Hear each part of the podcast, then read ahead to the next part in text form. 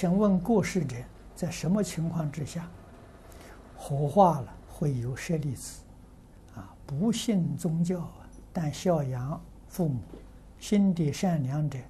是否也会有舍利子？舍利子是一种感应，大多数还是修行的功夫，心地清净才有。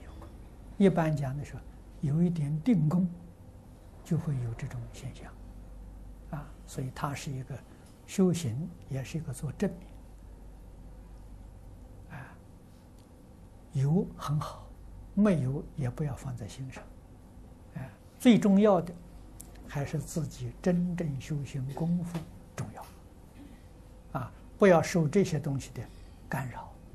因为现在这个舍利有假的，啊，我看过很多，啊，这个舍利子很好看，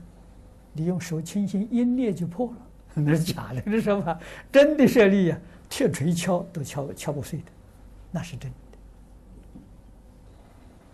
啊，我早年就是，呃，一九七七年在香港，他们告诉我，谭虚法师的舍利，谭虚法师火化有舍利，那是英国人统治香港啊，